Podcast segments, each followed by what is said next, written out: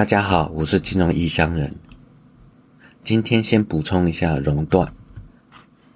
上个礼拜讲到的熔断，只有讲说在暴跌的时候会发生，但其实熔断不止发生在暴跌的时候，暴涨也会。简单来说，就是波动过大的时候，交易所就会介入。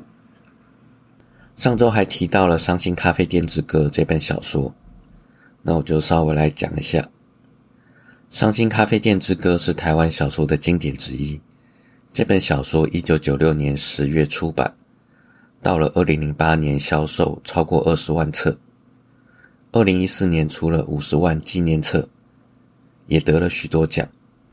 一个作品能够长销，代表它能够引发许多人的共鸣，而且历久不衰。《伤心咖啡店之歌》这本小说也是一样。反映了1990那个年代台湾的缩影。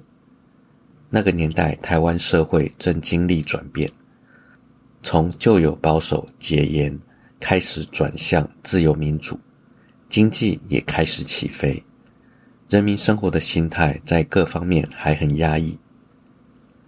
在这个转换期的五六年级生，特别渴望自由，也特别的迷惘。而这本《伤心咖啡店之歌》。就是围绕在自由这个主题写的，但很有趣的是，在印象中，这本小说几乎没有提到自由这个字眼。书中每个角色都很渴望不同的东西，但跟他们原本渴望的都不同，最后都得到了自由。如果你在人生的路上感到迷惘，看看这本小说，也许能给你一点启发。题外话。小说中的伤心咖啡店，网络传闻确实有这家店，只是店名不叫做伤心咖啡店，而是银路商行。口金银，陆地的陆，店址在台北市的景美捷运站附近。不过我没有去确认这则传闻的真假，只是多年前某天经过景美捷运站的时候，有特别找一下，真的有这家店。没进去就是了。这些年来也不知道银路商行是不是还在原址，也不知道它是不是还存在。但这家店曾经属于陆一静小姐。有天，导演蔡明亮到银路商行喝咖啡，发现店主陆小姐外形很特别，便邀请她参加电视演出。从此，陆小姐变成蔡明亮电影中的固定成员。这些也算是这本小说的一点意识了。接下来进入今天的主题：二零二三巴菲特股东大会。上个周末，巴菲特股东大会开幕了。巴菲特跟蒙格这两位超过九十岁的爷爷，表示今年预计在五个半小时之内要回答大约六十个问题。因为去年在少数问题上花了太多时间，所以今天增加回答问题的数量。这两位都超过九十岁了，他们举办的股东大会再看也没有几场。今天这集算是留个纪念。股东大会的一开始，巴菲特开始先解释第一季的财报。他们第一季财报表现不错，营收。跟利润比去年增加了百分之二十点五，还有百分之十二。值得注意的是，现金水位从去年第四季的一千两百八十亿美元，增加到一千三百零六亿美元，增加了二十六亿。而且第一季巴菲特只卖不买。巴菲特称，经济令人难以置信增长的时期正在结束。暗示接下来的成长会趋缓，进入低成长的时期，但他没有明确指出这是指美股还是全世界，或是其他特定的区域。由于时间的关系，我不能把所有的 Q&A 都讲完，所以就列举几个我比较有兴趣的。第一个对 AI 的看法，蒙格表示，如果你去中国比亚迪工厂，会看到到处都是机器人。机器人在全球的使用会越来越多。蒙格自己对于其中的炒作，特别是涉及人工智能的炒作，感到困惑。蒙格觉得老式智能比人工智能更有效。巴菲特则表示，虽然他也预期 AI 将改变世界上的一切，但不会超过人类智能。第二个，AI 会怎么影响价值投资？蒙格认为，价值投资者在当下应该习惯接受收益更少了，因为竞争更激烈。聪明人都在尝试以智取胜，战胜别人。不过，这些相互碾压的行为在价值投资者不必进入的领域存在。这个世界过于短视了。三，蒙格曾经对媒体表示，美国商业房地产有风暴接近，美国银行业会有很多相关的坏账，哪个领域跟地理分区会更差？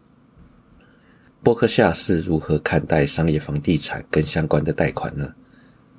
蒙格表示，不认为商业房地产潜在的风暴会对伯克夏产生很大的影响，因为伯克夏在商业房地产并不活跃。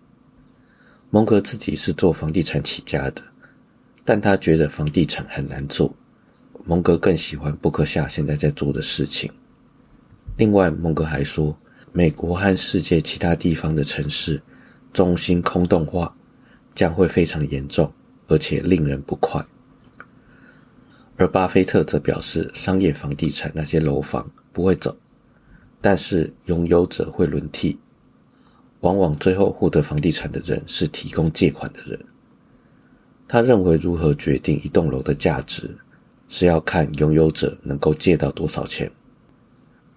他表示，我们开始看到商业房地产领域在高借贷利率时期的后果。之前有过度借贷的倾向。现在则是借贷困难。四，更多人开始关注环保，政府鼓励新能源产业，新能源方面的开发有什么前景？你怎么看新能源产业的未来发展？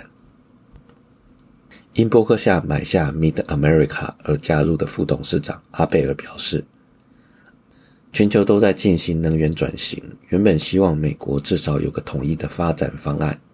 但现在不得不根据每个州的不同规则去指定计划。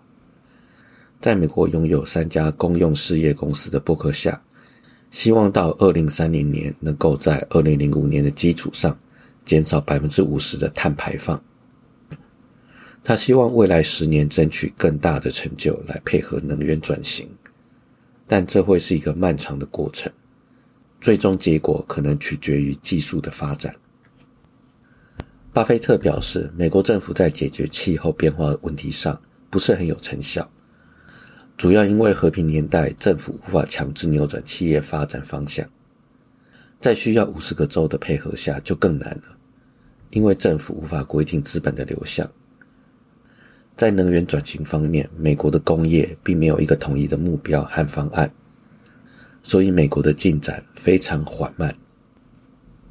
五，日本投资者。向巴菲特提问：“你说过不要跟美国对赌，美国在未来是否还会像现在一样实力坚强，或者有下滑的风险？”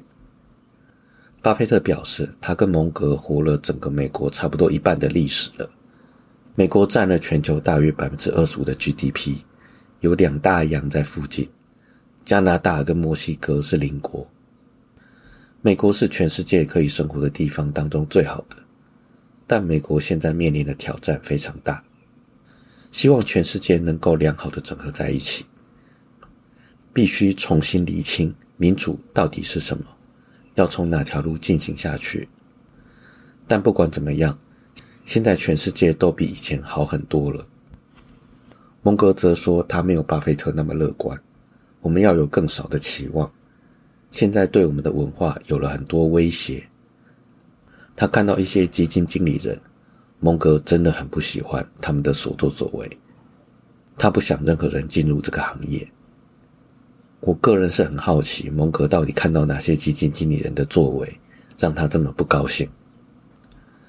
六，企业需要建立好的产品，同时拥有竞争力。在短期利润跟建立长期护城河之间，要如何做出选择？巴菲特回答：掌控你的命运。需要没有任何来自华尔街的压力，没有投资者会议。他还表示，将持续寻找在日本的投资机会，巴菲特在二零二零年买入五间日本公司，包括三菱、三井、伊藤忠、丸红，还有住友。这些公司不仅可以带来百分之十四的收益，还会支付可观的利息，有时还会回购股票。另外，伯克夏可以通过借日元来消除汇率风险，这样成本只有百分之零点五。七，对银行业危机的看法，还有这个行业的风险与机会。巴菲特回答：银行业的情形跟过去没有多少差别，恐慌是会传染的，一直都是这样。他父亲曾经在一九三一年因为银行挤兑而丢了工作。过去，如果你看到人们在银行排队，正确的反应是加入队伍一起排队。现在是二零二三年，我们看到 FDIC 能把存款还给每个存款户，可是大家还是担心。他认为不应该发生这种情况，讯息传递做得很差，政客、机构、媒体都没有很好的传递情势变化。另外还说，银行监管的激励措施太混乱，而且很多人都想让它出问题，这太疯狂了。现在因为有了网络银行，我们可能在几秒钟之内就出现挤兑，必须惩罚那些做错事的人。如果一家银行倒闭，CEO 跟董事都应该受罪，否则不能给予教训。蒙格插话说：“我很守旧，更不喜欢做投资银行业务的银行。”巴菲特接着说：“银行的存款户不会有损失，赔钱的应该是股东和债券持有者，还有那些没有在延长贷款期限时就利用商业房地产借钱的人。必须让造成问题的人受到惩罚，才能改变他们的行为。”八在二零二二年度股东信当中，你说到波克夏的成功最重要因素是搭上了美国顺风。以及不做重大的错误决策，我们应该怎么避免投资和人生中的错误决定？巴菲特和蒙格都建议年轻人花的钱要比赚的少，也就是量入为出，尽量避免信用卡债务，因为利率太高了。除了房贷以外，尽量不要负债。巴菲特的人生智慧还包括：永远不要批评别人，不用贬低别人来表达自己的观点。另外一个建议是，一个善良的人不会没有朋友，不要做不善良的举动。蒙格则表示，要学会远离有毒的环境跟人，坚持终身学习，充满感激之心。如果做到上述的事情还无法成功，那可能需要很多很多的幸运。但你不能只依赖运气，而是要凭自己去赢得比赛。巴菲特股东大会的 Q&A 还其实还有讲很多，但因为时间的限制，所以就讲到这边。如果还有兴趣知道其他的，可以上网去找 Q&A 内容。好了，我是金融异乡人，今天就先到这边，拜拜。